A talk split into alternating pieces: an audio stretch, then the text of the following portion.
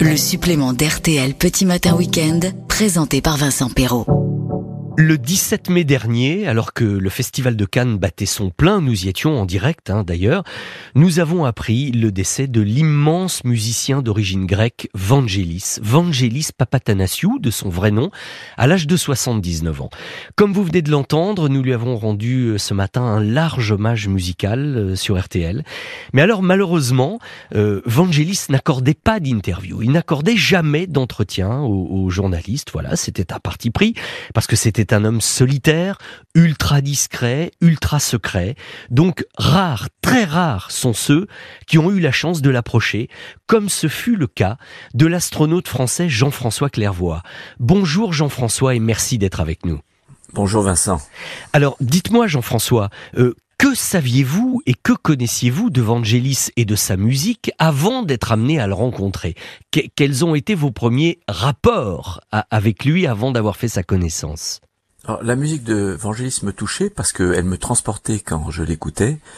Et je rêvais souvent enfant que je volais dans l'espace euh, la nuit et, je regardais des films euh, qui m'ont beaucoup touché et notamment Blade Runner, Les chariots de feu et je les ai amenés dans l'espace d'ailleurs. Pour les écouter en orbite, on avait le droit d'amener des cassettes dans mon premier vol. Après, c'était des, des CD de musique et j'avais pris des CD avec la musique de Vangelis parce que en écoutant cette musique, je me sentais encore mieux dans l'espace. C'est vraiment une musique euh, spatiale, entre guillemets, et je l'ai rencontré plus tard, mais beaucoup plus tard, après l'avoir embarqué avec moi dans l'espace. C'est-à-dire que on peut dire que Vangelis vous a accompagné dans votre euh, première mission spatiale parce que vous sentiez une adéquation entre l'univers spatial que vous alliez découvrir et son type de musique et sa sonorité. Effectivement, euh, c'est après coup que je me suis rendu compte en le rencontrant que c'était la raison pour laquelle probablement j'aimais cette musique, c'est que elle me transportait déjà quelque part mentalement, spirituellement euh, dans l'espace, avant même que j'y aille avec mon corps euh, à bord des, des navettes spatiales américaines Atlantis et Discovery. Et donc c'est une musique qu'on appelait synthétique à l'époque électronique. Mmh. Parfois on lui a affublé l'adjectif de spatial et j'ai bien compris pourquoi. Après effectivement c'est une musique qui se marie très bien avec l'expérience du vol en apesanteur. On flotte, on oublie son corps. On oublie qu'on a un corps, on devient une conscience flottante qui qui flotte devant les hublots à regarder la terre. Et la musique de Vangelis se prête parfaitement bien à accompagner cet état de, de, de légèreté totale. Alors, si je puis dire, Jean-François Clairvoy, en tant que fan de, de Vangelis, vous avez dû envie, avoir envie de le rencontrer. Dans quelles circonstances a eu lieu cette prise de connaissance? Alors, une fois, je rentre de voyage de, de Russie euh, à Paris, au siège de l'Agence spatiale européenne, et c'était quelques mois avant le rendez-vous de la sonde Rosetta, la sonde européenne Rosetta, mmh. avec le noyau d'une comète.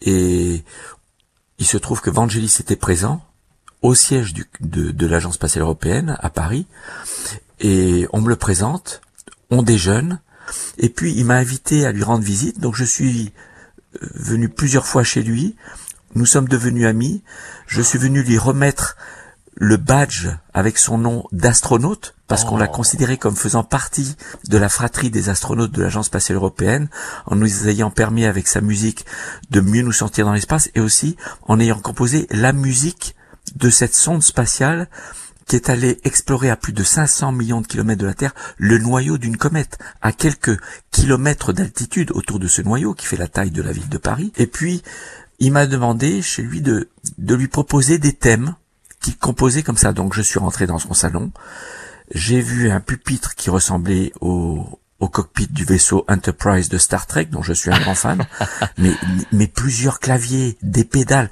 Je me demandais comment, avec ses pieds et ses mains, il arrive à toucher ces centaines de commandes. Vous fermez les yeux, vous avez l'impression d'être entouré d'un orchestre de, de, plus de 30 ou, ou 60 instruments, où il y a tous les types d'instruments, les cordes, les percussions, euh, les, les, les instruments avant. Il joue en fermant les yeux. Donc euh, je lui disais par alors donne-moi un nom. Alors je lui disais par exemple la lune. Il ferme les yeux. On le sent comme rentrer dans une forme de transe et il compose une musique qui évoque le thème de la Lune. D'ailleurs, il a composé souvent des musiques euh, liées aux planètes, liées aux objets célestes et Bien sûr. Euh, associées à beaucoup de sondes d'exploration du système solaire. Hmm.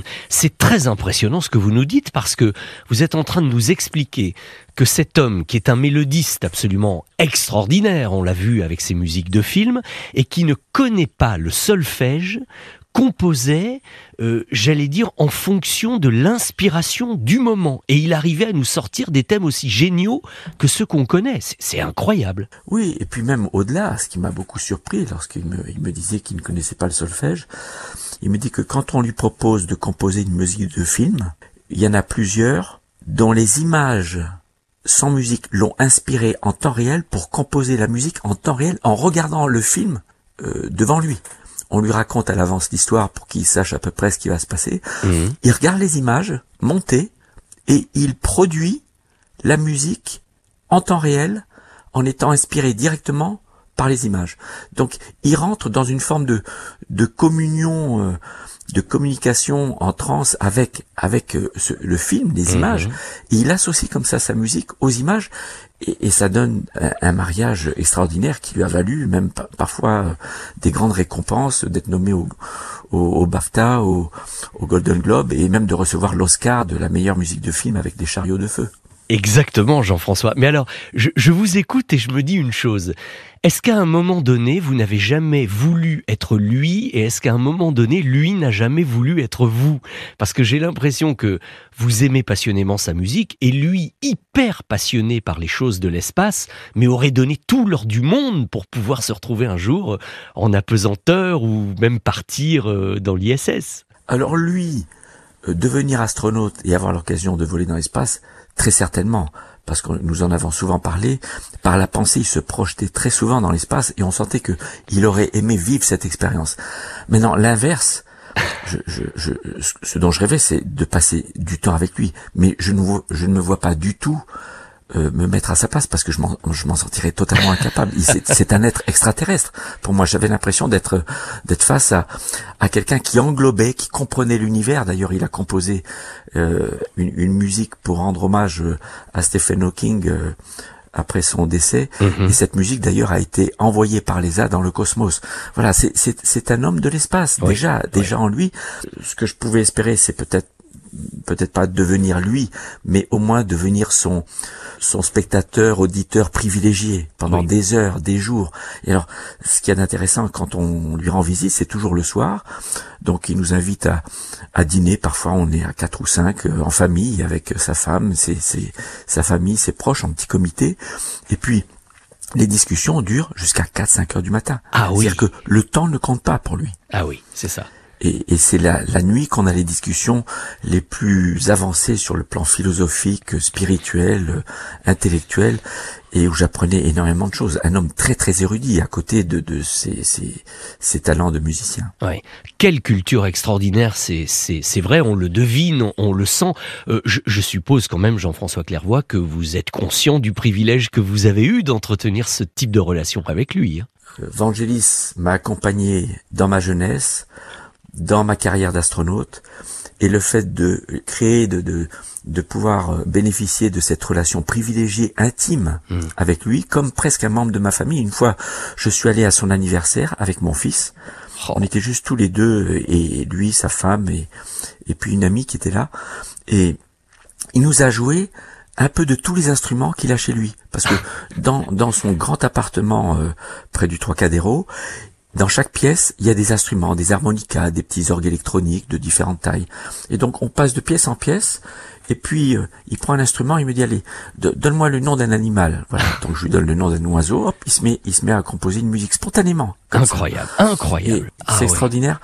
Et lui, dans le domaine artistique et, et, et musical évidemment, et c'est un, c'est vraiment un grand créateur. Et et puis un ami, il est tellement sympa. Et puis il, veut toujours rendre service. Il est toujours à l'écoute. Il demande toujours comment je peux vous aider? Qu'est-ce que je peux faire? Vous savez ce qui est très frappant? Vous en parlez au présent, Jean-François. Vous vous rendez compte de ça? Ah ben il est là. Il est avec nous pour toujours. Sa musique nous accompagnera. Je, je pense qu'il est quelque part dans l'univers, mais il est toujours en connexion avec nous grâce à sa musique qui restera à jamais. Euh, euh, marqué dans nos cœurs, dans, dans nos dans nos esprits et qui continuera à accompagner des, des astronautes dans leurs voyages spatiaux. Mm. Je, j'ai conscience du privilège que nous avons eu à l'Agence spatiale européenne et dans le milieu du spatial en général, puisque la NASA aussi a fait appel souvent à lui pour mm. des, des, musiques de son de, de missions spatiales. C'est, un privilège d'avoir eu ce, ce grand compositeur. Euh, très inspiré et très en connexion avec le cosmos. Merci beaucoup Jean-François, à très bientôt. Merci Vincent. RTL Petit Matin Week-end, le supplément avec Vincent Perrault.